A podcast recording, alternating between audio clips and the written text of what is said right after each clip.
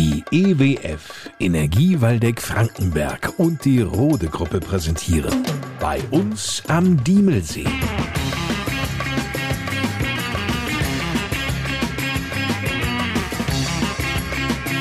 Die Podcast Lokalradioshow mit Lars Kors.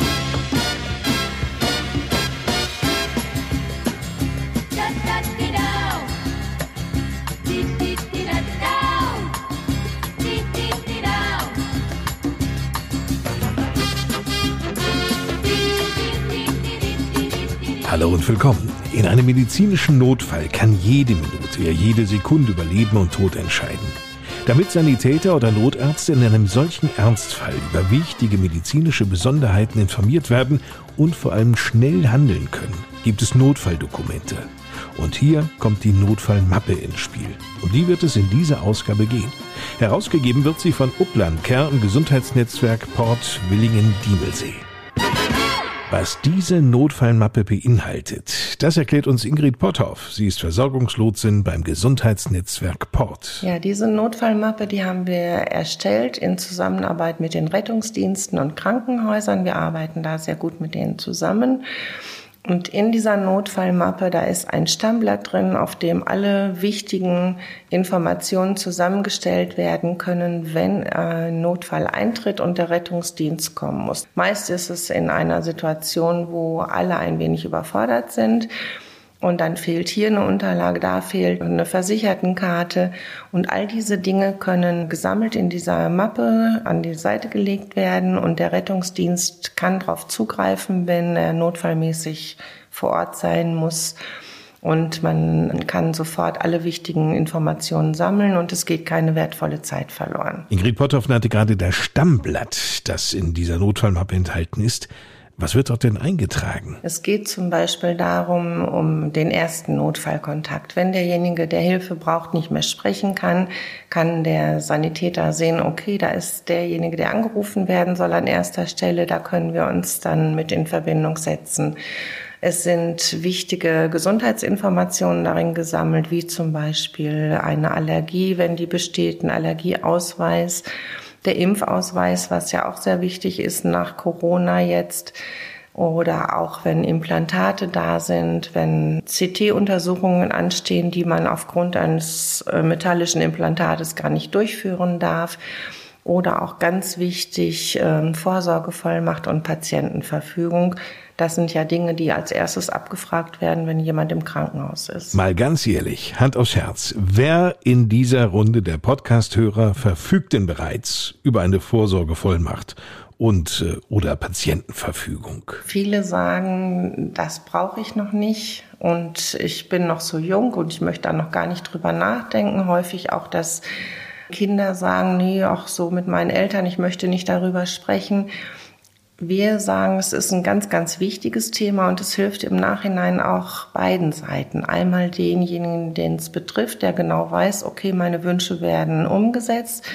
Und derjenige, der sie umsetzen muss, weiß genau, dass er das richtig macht, was er da tut, weil es im Vorfeld schon festgelegt worden ist und er muss sich selber da nicht in die Verantwortung nehmen und sagen, okay, ich entscheide das jetzt so und so, sondern es ist ja vorgegeben. Es ist für beide Seiten deutlich einfacher. Und ich löse das Problem nicht, indem ich die Augen zuhalte. Nee, es kann ja schon morgen der Notfall eintreten. Wenn jetzt morgen irgendetwas passiert und ich habe mit nichts vorgesorgt, wie soll derjenige, der dann für mich zuständig ist oder der für mich dann sprechen soll, wie soll der wissen, was möchte ich? Das kann der ja nicht wissen. Also es hilft schon im Vorfeld beiden Seiten. Ganz dringend zu empfehlen, sowas zeitnah zu machen, wenn man auch denkt, ich bin noch jung und ich brauche das noch nicht. Auch junge Menschen können einen Notfall erleiden, wo sie in diese Situation kommen. Und dann ist so eine Vorsorge das Beste, was man haben kann. Dann beginnen wir doch mal mit der Vorsorgevollmacht. Also eine Vorsorgevollmacht ist ganz einfach im Internet runterzuladen über das Bundesjustizministerium und da kann man die dann ausfüllen. Eine Patientenverfügung würde ich immer zu raten, die notariell beglaubigen zu lassen oder auch ähm, beim Hausarzt ausfüllen zu lassen oder gemeinsam mit dem Hausarzt zu machen. Eventuell dann auch in der Notarkammer hinterlegen zu lassen, dass man dann immer darauf zugreifen kann, wenn man sie auch nicht jetzt gerade sofort neben sich liegen hat. Nun können sich ja auch im Laufe eines Lebens Bezugspersonen ändern. Ehen gehen manchmal auch in die Brüche. Dass dann noch der oder die Ex in der Vorsorgevollmacht stehen bleibt, diese Sorge muss niemand haben. Nein, die ist jederzeit änderbar. Es gibt ja auch Situationen, wo man sagt, ach, ich habe da meine Vorsorgevollmacht an den und den übertragen. Das ist jetzt aus unterschiedlichsten Gründen nicht mehr aktuell. Kann ich natürlich jederzeit einen neuen Bevollmächtigten einsetzen und genauso bei der Patientenverfügung. Wenn ich mir nach einer Weile überlegt habe, diese Hilfestellung möchte ich doch oder das möchte ich jetzt doch nicht mehr, kann das jederzeit geändert werden. Deswegen ist es auch ganz gut, wenn man eine Patientenverfügung nach einer gewissen Zeit nochmal datiert und unterschreibt, dass sie ihre Gültigkeit behält oder dass da was geändert worden ist. Und das kann man in diesem zeitlichen Umfang machen, wie man es möchte oder wo man Änderungen vornimmt. Frau Potthoff, wir gehen immer davon aus, dass es eine Partnerschaft gibt, eine Familie, dass es Kinder gibt. Was mache ich denn, wenn ich ganz alleine bin? Und ich habe keine Vorsorgevollmacht, keine Patientenverfügung und weiß auch nicht, wer sich im Zweifelsfall um mich kümmert. Stehe ich denn ganz alleine da? Nein, also es gibt auch Betreuungsvereine, die diese Aufgabe übernehmen, wenn jetzt jemand alleine ist, die von sich aus dann sagen, nee, ich möchte nicht, dass das mein weit entfernter Neffe macht, der sowieso dann nicht vor Ort sein kann. Da gibt es also gute Betreuungsvereine, wo man sich dran wenden kann, die dann sagen, okay, wir machen das und wir würden dann auch die Vollmachten dafür übernehmen. Würde da das Gesundheitsnetzwerk Port oder speziell Sie auch möglicherweise Ansprechpartner sein, wenn jemand jetzt das hört und sagt, also ich habe da mal noch mal eine Nachfrage? Ja, das haben wir auch schon häufiger gemacht. Alleinstehende Menschen, die sagen, ich bin überhaupt nicht abgesichert und was soll ich machen und wie soll es weitergehen? Und da stellen wir dann natürlich den Kontakt her, dass da jemand ist, der sich um diese Angelegenheiten auch kümmern kann. Also wie gesagt, wir haben ein wirklich sehr, sehr gutes Netzwerk und da gehören auch diese Vereine zu, die Betreuungen übernehmen oder die ehrenamtlich tätig sind. Also da sind wir schon sehr gut vernetzt. Also, den Kopf in den Sand zu stecken, bringt nichts. Ein schwerer Unfall oder ein Schlaganfall können dazu führen, dass Sie nicht mehr selbst entscheiden können, welche medizinischen Maßnahmen Sie sich wünschen und welche vor allem nicht. Mit einer Patientenverfügung im Rahmen der Vollmachten und Verfügungen legen Sie nämlich rechtzeitig fest, welche Behandlung Sie für sich selbst im Not- und Pflegefall wünschen oder ablehnen. Eine ganz besondere Bedeutung bekommt die Patientenverfügung, wenn es darum geht, lebenserhaltende Maßnahmen abzuschalten. Eine konkrete Erklärung in der Patientenverfügung ist gerade in diesem Moment eine ganz wichtige Vorsorgemaßnahme, die auch Familienangehörige in Ausnahmesituationen entlastet. Mit einer Patientenverfügung dokumentieren Sie Ihre eigene Vorstellung vom Lebensende. All diese Dokumente sollten in der Notfallmappe liegen. Schieben Sie das Zusammensammeln dieser Unterlagen oder das Erstellen nicht zu lange vor sich her.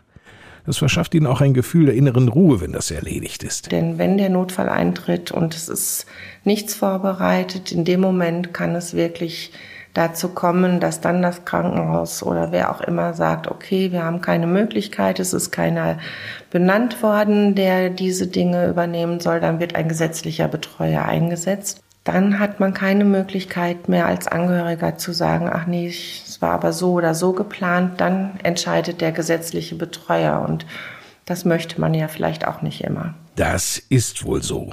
Diese Notfallmappen, die gibt es. Diese Notfallmappen, die haben wir im Portgesundheitsnetzwerk und verteilen die und wir machen auch sehr gerne präventive Hausbesuche. Das heißt also, dass wir einen Hausbesuch machen, äh, gucken, was kann man eventuell im Vorfeld schon machen, damit ein Pflegefall nicht eintritt oder dass eine Sturzgefahr vermieden wird.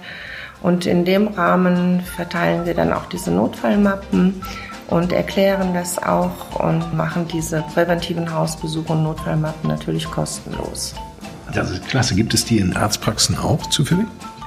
In Arztpraxen gibt es die und wenn die nicht mehr vorrätig sind, einfach nachfragen. Die melden sich dann bei uns und wir verteilen die dann sehr gerne. Vielen Dank, Ingrid Potthoff, Versorgungslotsin beim Gesundheitsnetzwerk Port Willingen-Diemelsee.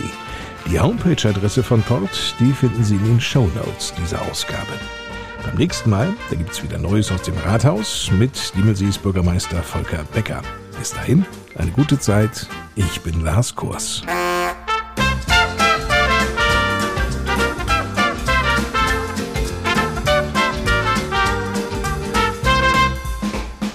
Das war die Podcast Lokalradioshow bei uns am Diemelsee. Präsentiert von der EWF und der Rote Gruppe.